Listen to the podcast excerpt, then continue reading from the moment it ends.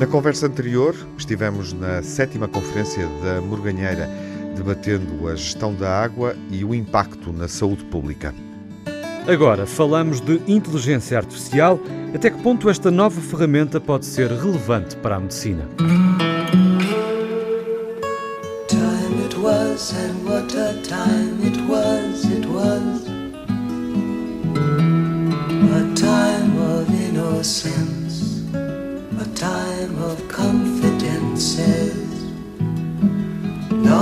It must be I have a photograph.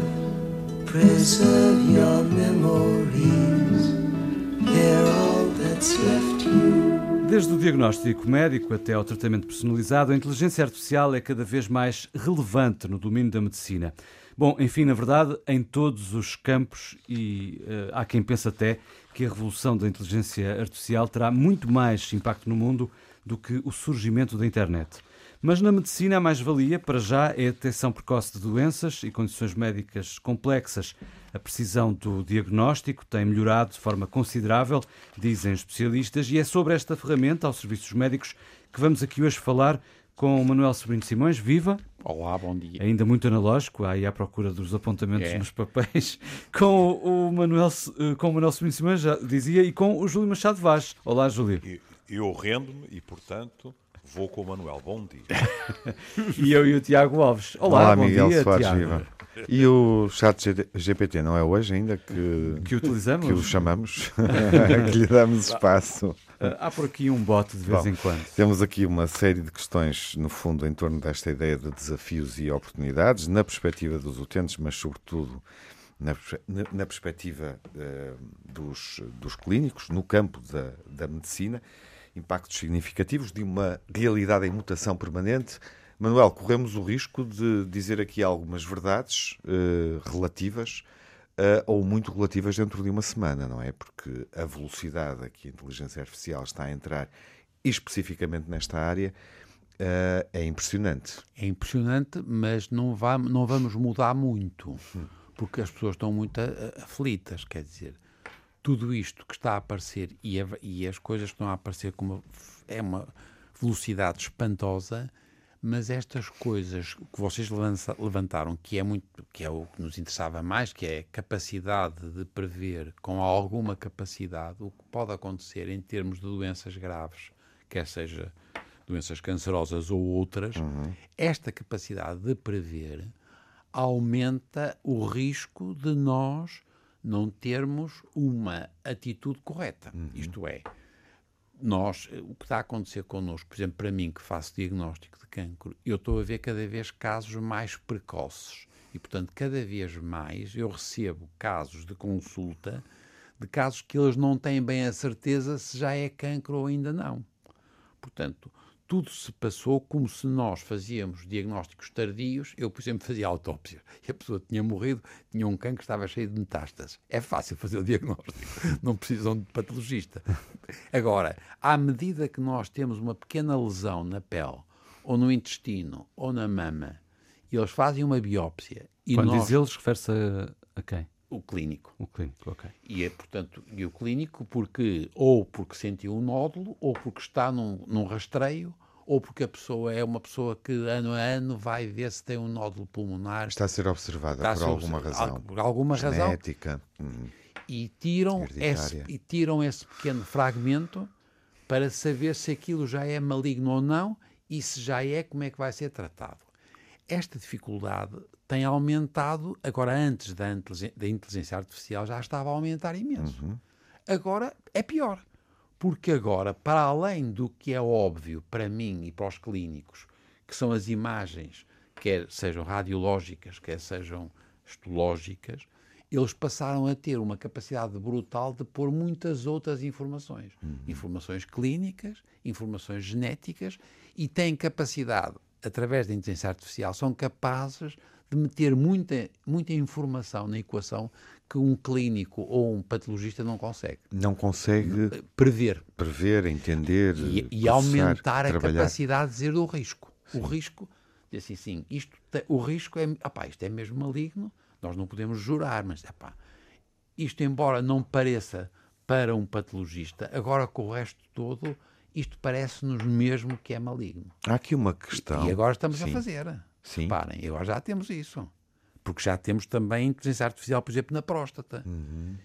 E qual é o problema agora? É como é que nós vamos fazer o controle da qualidade. Porque é Ou evidente. seja, é fundamental que os médicos mantenham um espírito crítico. Exatamente. E avaliar o que está a acontecer.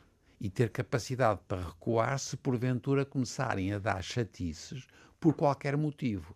E é isso que vocês, no fundo, sabem isso também, tão bem como eu. É que é muito diferente ser isto numa população eh, europeia ou asiática ou africana, ou serem homens eh, de, muito velhinhos, ou homens muito novinhos, ou serem mulheres que tavam, tiveram já crianças e tiveram muitos filhos, ou, ou mulheres que nunca tiveram filhos, ou mulheres que tinham uma lesão já há muitos anos porque tinham uma perturbação endócrina e estava a ser tratada com XYZ.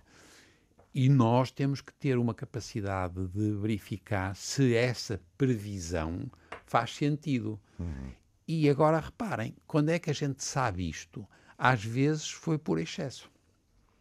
E, portanto, cada vez mais nós precisamos de intro- introduzir aquilo que nós chamamos o pensamento crítico, que é a posteriori. Mas nós vamos ter que avançar para ter mesmo atitudes. A inteligência artificial tem limitações. Podemos dizer que o algoritmo é exato, mas a inteligência artificial não é infalível. Não. E, e- e varia de contexto para Mas contexto. tem aumentado a precisão, apesar de tudo. Imenso. Isso é surpreendente. Ou É, não, não é surpreendente, é verdade. Uhum. E, portanto, e não é aldrabice. Quer dizer, quando eles fazem. Portanto, é uma ferramenta útil. útil, mas muito, muito. Quer dizer, não, não, não podemos passar sem ela. Estamos a dar espaço ao Manuel por razões evidentes.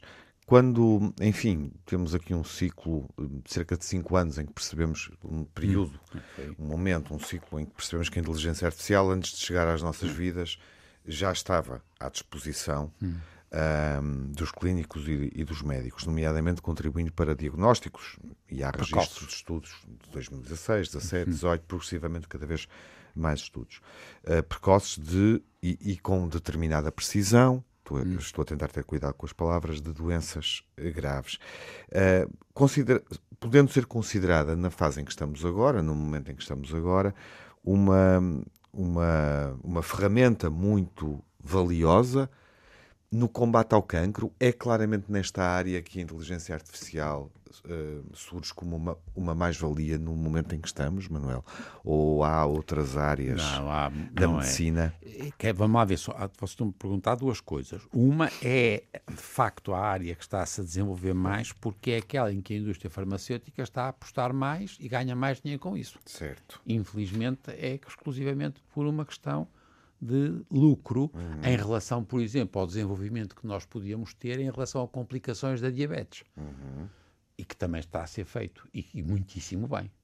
Portanto, há muitas doenças crónicas graves que também estão a ser diagnosticadas de uma forma mais precoce, Precoce, com através artificial. destas ferramentas. Exatamente. Só que não tem tanto Retorno financeiro. retorno financeiro. Essa é que é uma tragédia. Cu- Curiosamente, as, as, ah, julgo, na pesquisa feita para, para, para- este nosso encontro, ah, as primeiras aplicações ou os primeiros resultados de utilização de inteligência artificial nos diagnósticos são no domínio da pele, correto?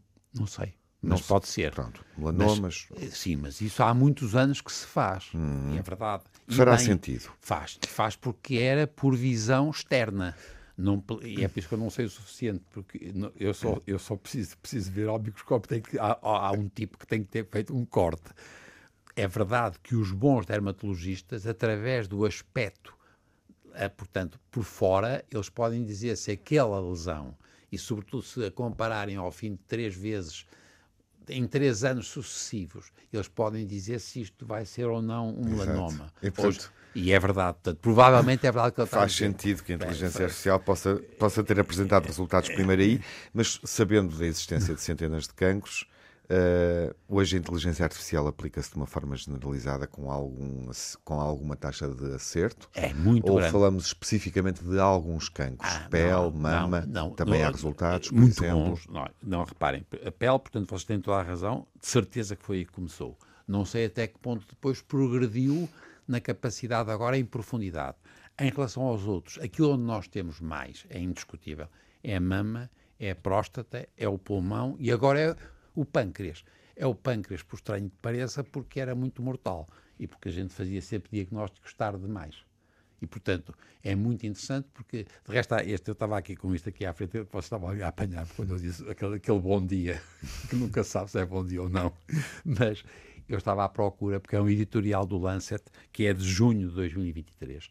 E eles, por exemplo, fazem do pâncreas uma história extraordinária. Porquê? Porque nós sabemos que continuamos a, nós continuamos a morrer, 90% das pessoas, em 5 anos, a maior e, e, e, pode ser uma boa oportunidade de negócio para as farmacêuticas se esse cancro passar a não ser fatal. Júlio, estás a gostar de ouvir a aula de Manuel Sobrinho Simões? Pelo amor de Deus, eu sou um velho admirador. Aliás, não, sem querer envelhecer o Manuel, por um triz que não fui aluno do Manuel. O Manuel já era monitor quando eu estava a fazer, a fazer, fazer exame. exame. Exato, mas isso era o Manuel era precoce. E, teve até, eu ainda era aluno. Até, eu ainda era aluno. Teve, teve até, gente, assim, como eu também fui monitor ainda aluno, mas o Manuel teve até a gentileza de sussurrar uma palavra lá atrás que eh, me desbloqueou porque eu estava cheio de medo de meter o pescocinho, não é? E o professor Daniel Serrão pedia-me que fizesse um diagnóstico e eu andava ali uh, a baloiçar e dizia vejo isto, vejo aquilo e tal, tal. E o professor Serrão dizia sim, mas então o que é? E nessa altura eu ouvi o Manuel eh, lá no fundo dizer qualquer coisa do género, e eu percebo porque é que ele dizia, porque estava a partir do pressuposto que era um exame para nota alta, e o Manel disse, aposto que é rim. E assim que eu ouvi isso, que confirmava as minhas suspeitas, eu disse, nunca mais me esqueço disso, eu disse, tumor de gravite. E o professor Daniel Serrão olhou para mim e disse: Se sabia, porque é que não disse antes? Eu obstive-me de dizer tinha ali alguém que Uma fonte me mandou para a boa direção. Hum. É? Pronto. Uh, estava eu a dizer, eu estava a ouvir tudo isso, estava a relacionar com uma notícia que todos lemos há, há pouco tempo, que é, fez-se o estudo dos últimos 30 anos, a partir de 90, se não estou em erro, uh, e chegou-se à conclusão que cada vez temos cancros mais cedo na vida das pessoas, hum? o, o que é preocupante, e o que significa que tudo o que nos possa hum, permitir detecções mais precoces é bem-vindo. Uhum. Por exemplo, uh, depois há uma regra, o Manel é que pode falar disso, que não eu. Há uma regra que tem não sei quantas exceções, infelizmente, ainda há pouco tempo uh, soube de uma, que, uh, por exemplo, quando se fala da próstata, quanto, e isto é uma velha esperança também do Manuel e minha, uhum. quanto mais tarde aparece o tumor, mais preguiçoso uhum. é o tumor. É? Mas isto tem exceções, e na nossa idade aparecem tumores da próstata muito agressivos uhum. também. E tudo isso, portanto, e neste momento, em relação à próstata, há uma enorme discussão que, sobre certos aspectos, divide a Europa e Estados Unidos porque os Estados Unidos dizem nos seus próprios artigos que começaram autenticamente a ter um, um olhar quase de desprezo para determinadas variáveis, por exemplo, o PSA, etc., e uma, uma mortalidade que tinha vindo em progressivo declínico, de repente voltou a subir. E isto significa que passámos a levar com ressonâncias magnéticas, etc, etc. E é muito curioso, porque na última revisão que eu li, não, e até li duas vezes, não havia sequer uh, uma menção ao famigerado toque retal. Uhum. Hum?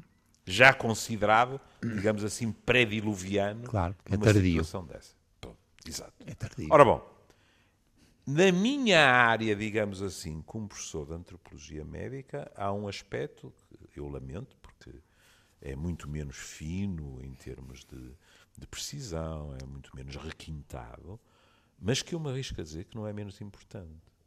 A inteligência artificial já está a consegui-lo, mas eu penso que ainda há uh, quilómetros e quilómetros de vantagens a percorrer. A A inteligência artificial pode libertar os profissionais de saúde para consultas de muito melhor qualidade. A inteligência artificial pode evitar eh, internamentos de maior duração, eh, o que poupa dinheiro. A inteligência artificial pode diminuir os níveis de cansaço dos profissionais de saúde, o que diminui a probabilidade de erros também. É evidente, como disse o Manuel, que estas áreas, em primeiro lugar, são menos espetaculares. Não, nunca fazem títulos de jornais, mesmo dos nossos jornais uh, técnicos, digamos assim. E, como é óbvio, também não é aqui que existem os grandes lucros. Mas isto é fundamental. Vocês imaginem isto. E, e seguramente eu já o disse pai, três vezes ao longo das nossas conversas. As pessoas chegam e dizem-nos assim: eu, eu gosto do meu médico de família, mas agora só vejo as costas do computador dele. Mas muita da burocracia em que aquele nosso colega está atolado, a pouco e pouco, passa para o regaço da inteligência artificial. Uhum. E isso permite-lhe, agora lamento deixar uma pequena canelada, aproveitar melhor o já escasso tempo que tem nas suas consultas. E estas coisas são fundamentais. Agora, depois a questão, vejam a questão do risco. A última vez que uh, eu fiz uh, um, um controle analítico e, e, levei o meu controle analítico à minha médica de família. A senhora enfermeira, com meia dúzia de perguntas, disse-me: professor, o seu risco de desenvolver diabetes é baixo. E coisas que tinham a ver com o meu peso, com os meus hábitos alimentares, com histórias familiares, etc. Ou seja, ela disse-me isto e de acordo, perdoem uh, a palavra inglesa, mas é quase impensável hoje em dia não a pronunciar, de acordo com guidelines que todos nós temos, mas que têm 8, 9, 10 variáveis. A inteligência artificial introduz ali mais uma catrefada de variáveis que permitem que a previsão do risco seja muito mais exata. Agora, cuidado. Isto não significa que tenhamos uma certeza absoluta. Uhum. E depois há outras questões que se levantam, que é questões, por exemplo, a nível da ética, que é já nos estamos a deparar com uma coisa que, em princípio, não deveria acontecer, que é algoritmos discriminatórios. Porquê? Porque o algoritmo não brotou no entroncamento. O algoritmo foi preparado. E se foi preparado, até sem má intenção, mas entrou nessa preparação o preconceito de quem foi responsável, o algoritmo, ele próprio vai discriminar. Pronto. E depois há outras questões que vão só na área da responsabilidade. Mas de resto, é, esse nível do. Há algoritmo... uma chatice. Deixa-me só acabar isto. Uhum. Se acontece uma chatice, essa chatice não é um erro humano, é um erro a, a nível da inteligência artificial. Quem é que é responsável? A instituição? Quem desenvolveu o algoritmo? Como é que nos vamos mexer no meio disto tudo? Há instantes, Júlio, dizias que a questão do algoritmo e esse enviesamento era uh, relevante e, de facto, uh, precisamos de uh, ter em conta que ele é elaborado sobretudo por pessoas do hemisfério norte e é isso obviamente enviesa um, toda a inteligência artificial. É preciso ter isso em conta. É evidente, é evidente. O, o exemplo que eu sei que já dei aqui, porque foi citado e depois replicado uh, essa informação em várias revistas, é o facto de um algoritmo ir, no fundo, uh, dar uma visão do estado de saúde de diversas etnias, baseado na taxa de hospitalização. Isso aconteceu nos Estados Unidos. Uhum. Ora bem, o algoritmo, como é evidente, o que é que vai dizer? Vai dizer que uh, uh, a, a, população afro-americana é muito mais saudável do que é. Porquê? Porque era um algoritmo básico, se, se me é permitido dizer uma coisa destas, de inteligência artificial. E pronto, o algoritmo diz: bem, mas se os tipos não, não são internados é porque têm saúde. Claro. Não, mas é que não é por causa disso que eles não são internados. Claro. É, é, é qualquer coisa a montante. É o ponto dele. Oh, oh, Júlio, e o teu exemplo da próstata é, é, muito bom, porque a próstata é de resto como a mama. Por estranho pareça, são os dois órgãos que mais vezes são utilizados, porque uhum. ele tem razão, o Tiago quase disse isso e é verdade, a pele, mas é antes, portanto tem muito a ver com coisas que são antes de começarem a fazer diagnósticos, depois mais finos e mais geológicos e depois de histologia, mas o que vocês estão a dizer e que é importantíssimo é que nós passamos a ter capacidade de fazer previsões em casos concretos, que isso é que é muito interessante em relação à inteligência uhum. artificial. Com as limitações que vocês já disseram, e é verdade que tem um, um viés do, sobretudo em relação a, às etnias, mas depois também em relação a outras coisas. E, e, é verdade, portanto, que nós temos que ter a noção de quando fazemos, utilizamos um algoritmo, nós temos algumas limitações que têm a ver, por exemplo, com as populações. Uhum. Agora, o que é para mim, de fora, que sou patologista e que tenho que fazer diagnósticos concretos no Sr. Silva, é que eh, esta minha capacidade de saber que o Sr. Silva é um bocadinho diferente dos outros é muito importante, mas não decorre daqui uma capacidade de dizer assim, portanto, este tipo vai ser tratado assim e assado porque há um elemento aqui de incerteza. Não sei se estão a ver, estamos agora a dizer a mesma coisa, que é o que o Júlio estava a dizer. Antigamente o toque retal era tarde demais, eles têm formas de fazer um diagnóstico mais precoce de que provavelmente é uma doença maligna, mas agora quão provável e até que ponto esta probabilidade é suficiente para passar, por exemplo, para uma intervenção mutilante. Exatamente. E aqui é que nós estamos, aqui é e tal aí coisa a dúvida permanece. Permanece. E aí é pessoa individual, quer do Sr. Silva, quer do Sr. Doutor. Hum. E, e, isto é para mim, e estou de acordo com o Júlio, que isto é muito importante, porque nós passamos a ter mais tempo. Eu, de resto, eu confesso que tenho um aspecto, um aspecto muito privilegiado, porque eu só faço casos de consulta, eu não faço rotina, a não ser para treinar internos.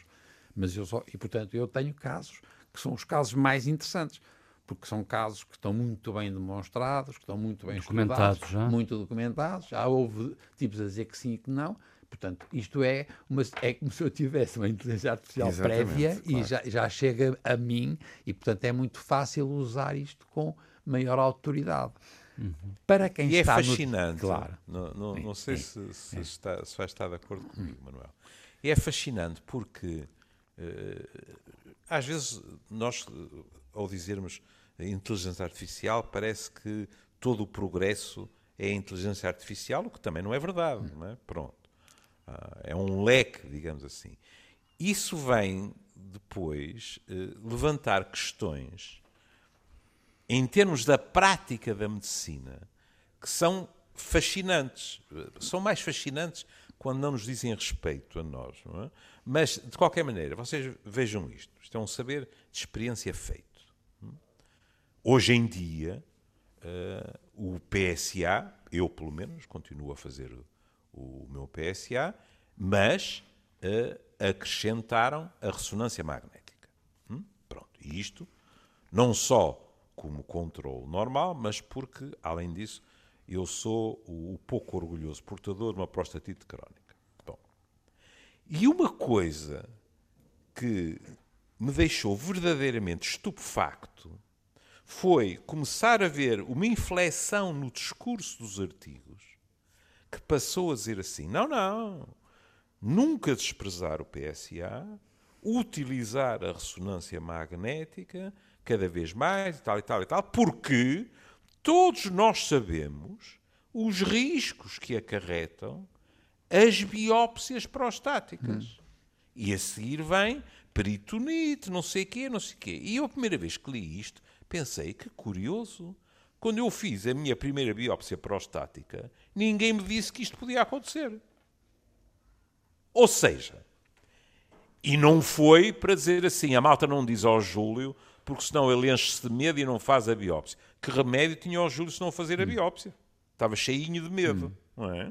Não foi por causa disso. É porque o que havia à mão naquela altura era a biópsia e as vantagens eram muito Era maiores. o que havia de mais avançado, não é? Exatamente. Neste momento, aquilo que eu leio é eles só, praticamente, com uma pistola atrás, é que vão à biópsia.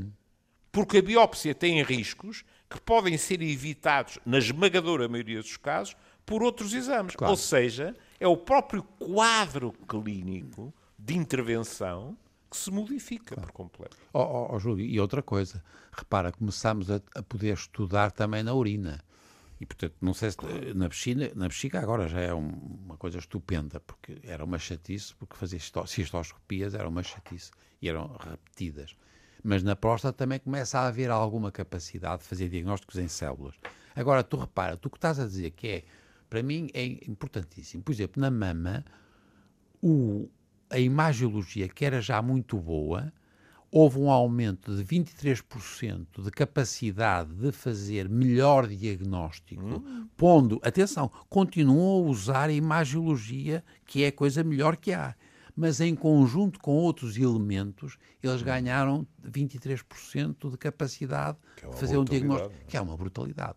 Repara, sempre a mesma coisa. À custa, com este aumento dos 23%, nós passamos a ter casos mesmo menos típicos e, portanto, o risco de fazer sobrediagnóstico aumentou. E aí nos 23% não estamos a falar ainda da inteligência artificial. Não, não, Já é? 23 é, é, Ok. inteligência artificial. Esses Resultado da 23% é, é típica, que é muito bom, que é muito fácil. Mas Agora- há um sobrediagnóstico. Ou Ah, sobre. é, agora há, agora há. Quer dizer, está a aumentar. Agora, quando a gente diz que está a aumentar, reparem, é sempre em relação a uma base que é muito pequena. São muito poucos casos, que é o que o Júlio estava a dizer há bocado, que é, ele, aquele artigo que ele estava a dizer, eu também li, e é verdade. Nós tive- tivemos um aumento de casos de cancro, é verdade, que vão continuar, já sabemos. Já sabíamos que muitos são o resultado de ter maior longevidade, mas ele está a dizer uma coisa que é verdade. Nós passamos a ter mais casos, por exemplo, da mama, por exemplo, da próstata da mãe, do intestino, em gente, adultos jovens. E, portanto, nós sabemos que houve uma mudança. Isto não tem nada a ver com a inteligência artificial. Isto tam- e também não tem a ver com os genes, porque os genes são, os mesmos genes que já tínhamos antes. Portanto, isto foi mesmo uma alteração do meio, que são as infecções víricas, são os plásticos, são as alterações hormonais. A poluição é, também. A poluição, a poluição importantíssima no pulmão é uma tragédia. E a poluição, não é só a poluição que a gente tem Externa. A externa, é também interna. É, sim, não, e não é o tabaco. Não é o tabaco, é, não é o tabaco. coisa muito mais, quer dizer, as partículas. E o Manuel disse aí os plásticos, justamente. Os plásticos são uma tragédia. E então nós passámos a ter uma coisa que é, atenção, depois não se pode dizer, ah não, isto está a aumentar na gente nova, não é verdade. Isto é um subgrupo dentro do aumento que há de todos os cancros, em grande parte por causa das pessoas serem mais velhas e em parte porque nós continuamos a ser expostos a tudo quanto é agressor externo, isto é um aumento linear, digamos assim, há um subgrupo de tipos que são novos e que têm cancros, e estava a dizer o Júlio, que é verdade, e são muito agressivos. São particularmente agressivos, não são os dos velhinhos muito tranquilos. Agora reparem, isto agora cada um de nós tem o seu pequeno mundo. Eu, é claro que eu adoro estudar estes casos, porque são casos extraordinários. Porque reparem como é que num tipo que já tinha uma certa idade, é um adulto que já tem os seus 60 anos, ele já não tem grande energia. Como é que ele consegue ser.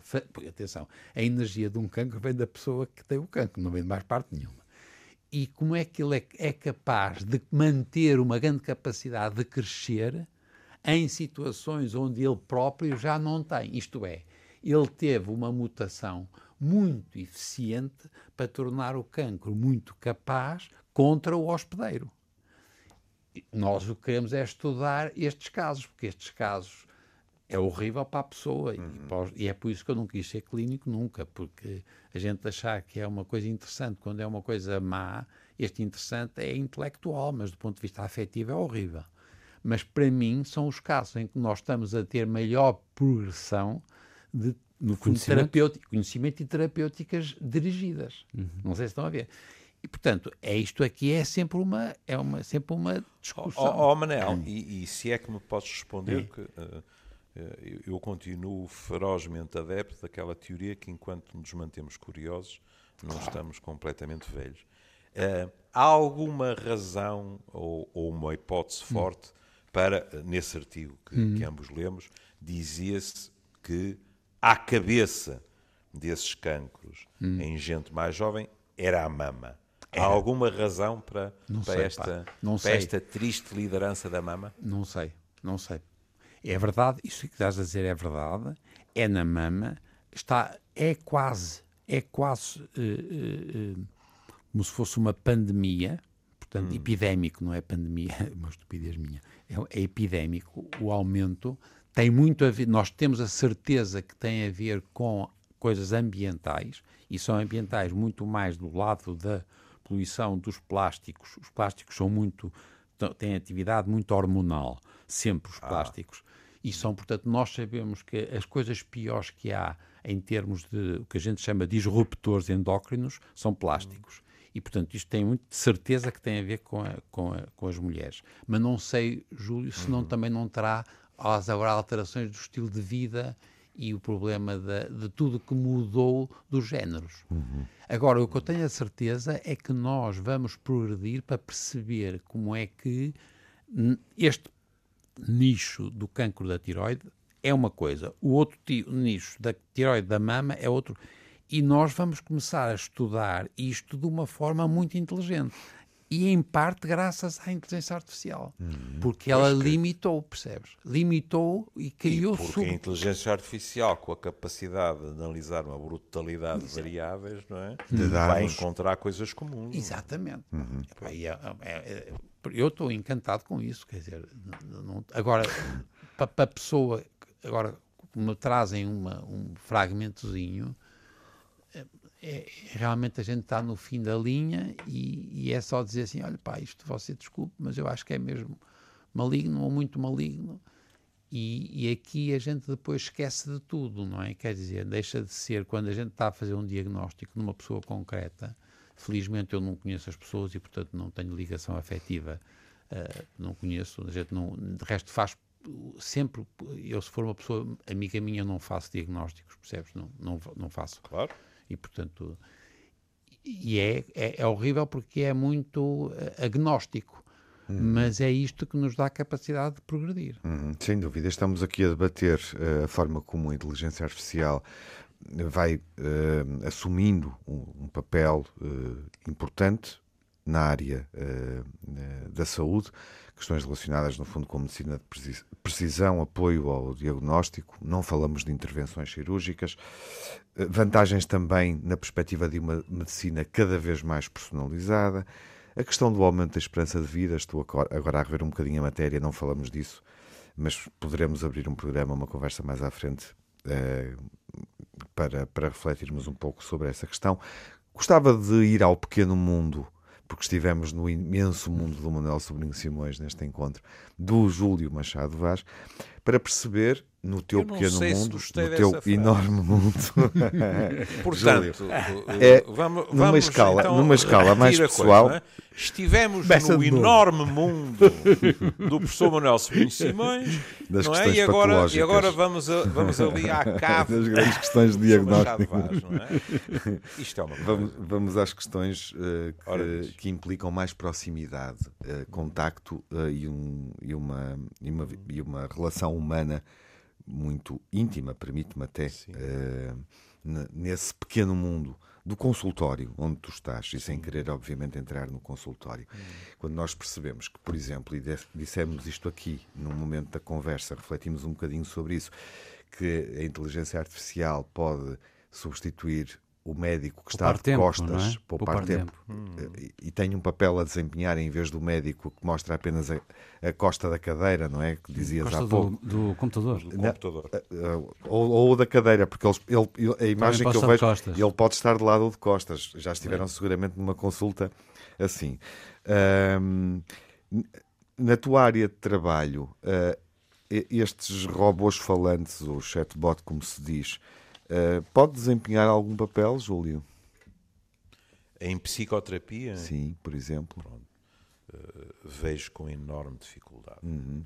E, ao dizer isto, estou a pôr o pescocinho no cepo, porque há estudos recentes que, que deram brado e que suscitaram ótimas discussões, eh, e meias culpas também, porque eh, foi-se comparar a adequação da resposta do, do chat GPT com a resposta de médicos à cabeceira do doente e eh, nós levámos uma trepa do chat GPT. Ou seja, a- as respostas que a, a inteligência artificial propunha eram mais adequadas à, àquilo que, que seria a nostalgia do doente Exatamente. do que a nossa. Há uma questão. 68%. Pois. É horrível. 78. Mas, 78%. mas isto, Estamos, isto- estamos a dizer, melhoria. Júlio, de outra forma, permite-me, que eh, o, o, robô falante pode ser mais empático na, na relação pode que ser mais empático, mas isto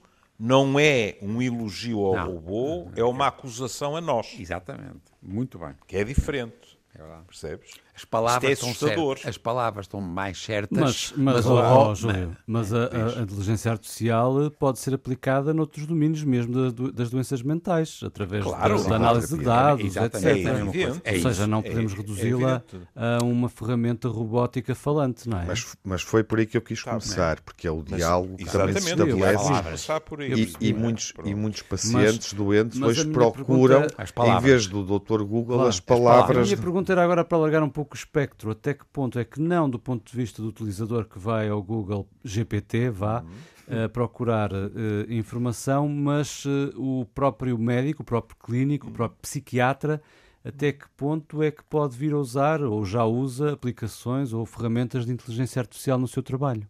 Que não estou a dizer que não. Por exemplo, com a acumulação de dados, vê, por exemplo, a, a questão do, do diagnóstico.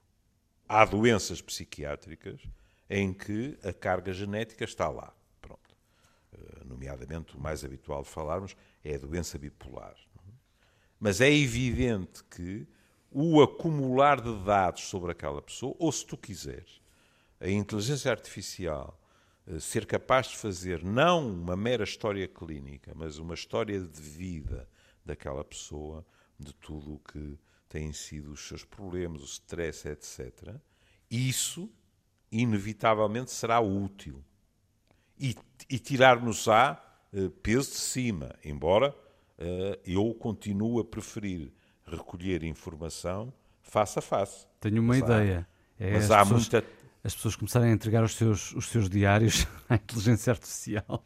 Pode dar pistas, não? Pronto, e isso, é, isso levanta outra questão que também está em todos os da, da, da, da privacidade, não é? da privacidade, etc. Mas o que eu estava a dizer é, por exemplo, em psicoterapia, aquilo que acontece não acontece de uma forma mecânica e entre alguém que tem queixas e alguém que resolve essas queixas. Isto é um diálogo entre dois sujeitos. Por exemplo, a inteligência artificial, ao, analisa, ao analisar os meus próprios dados, imagino que um dia seja possível dizer-me atenção na sua relação com aquele doente, porque atendendo ao seu próprio trajeto pessoal, é mais provável que você desenvolva reações negativas de que não se aperceba com aquele doente, percebe? Eu isso admito sem problema nenhum. Mas não te escondo que não creio que, por exemplo, isto é, é, é- é muito exagerado, mas não creio que os psiquiatras e os radiologistas estejam na mesma gaveta Claro, em termos mesmo. da inteligência artificial.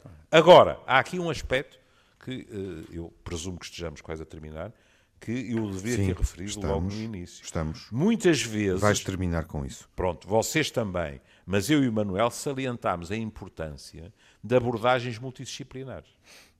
Ora, isto levanta uma questão muitíssimo importante, que é a obrigatória colaboração, o obrigatório diálogo entre os profissionais de saúde e os especialistas em inteligência artificial. Não podem viver em mundos diferentes. Porque se por um lado os da inteligência artificial tem que nos ensinar a retirar o mais possível da inteligência artificial. Aliás, isso vai ter que passar por formação também do, dos cursos É o que eu estou a de dizer, é o que eu estou a dizer. Mas também, no outro sentido da estrada, os profissionais de saúde têm que explicar muitas das idiosincrasias, muitas das questões que o Manel há bocado falava e que vocês também levantaram a questão de, mas então, mas os do hemisfério norte, exato, os profissionais de saúde vão ter que explicar aos uh, Ronaldos da inteligência artificial que há uh, uh, tonalidades que, se não forem levadas em conta, podem levar ao erro. Uhum. Caríssimos, marcamos encontro na próxima semana. Assim será. Combinado. É. E aproveito para partilhar com quem nos escutou até ao fim desta conversa, no final de setembro, que em outubro há Old Friends ao vivo. Acho que devemos começar a avisar que quem quiser encontrar o Manuel Sobrinho Simões e o Júlio Machado Vaz pode estar presencialmente dia 14 quem sabe com algum do próximo mês, outubro, no Teatro Ribeiro Conceição, nas conferências da Borganheira, teremos Old Friends uh, com a sala aberta ao público. Portanto, procurem por essa informação e vão até lá, a 14 de outubro. Até à próxima emissão aqui na rádio. Até à próxima. Meninos, até para a semana. Até para a semana. Time it was, and what a time it was, it was. A time of innocence, a time of confidences. Long ago it must be, I have a photograph Preserve your memories. They're all that's left you.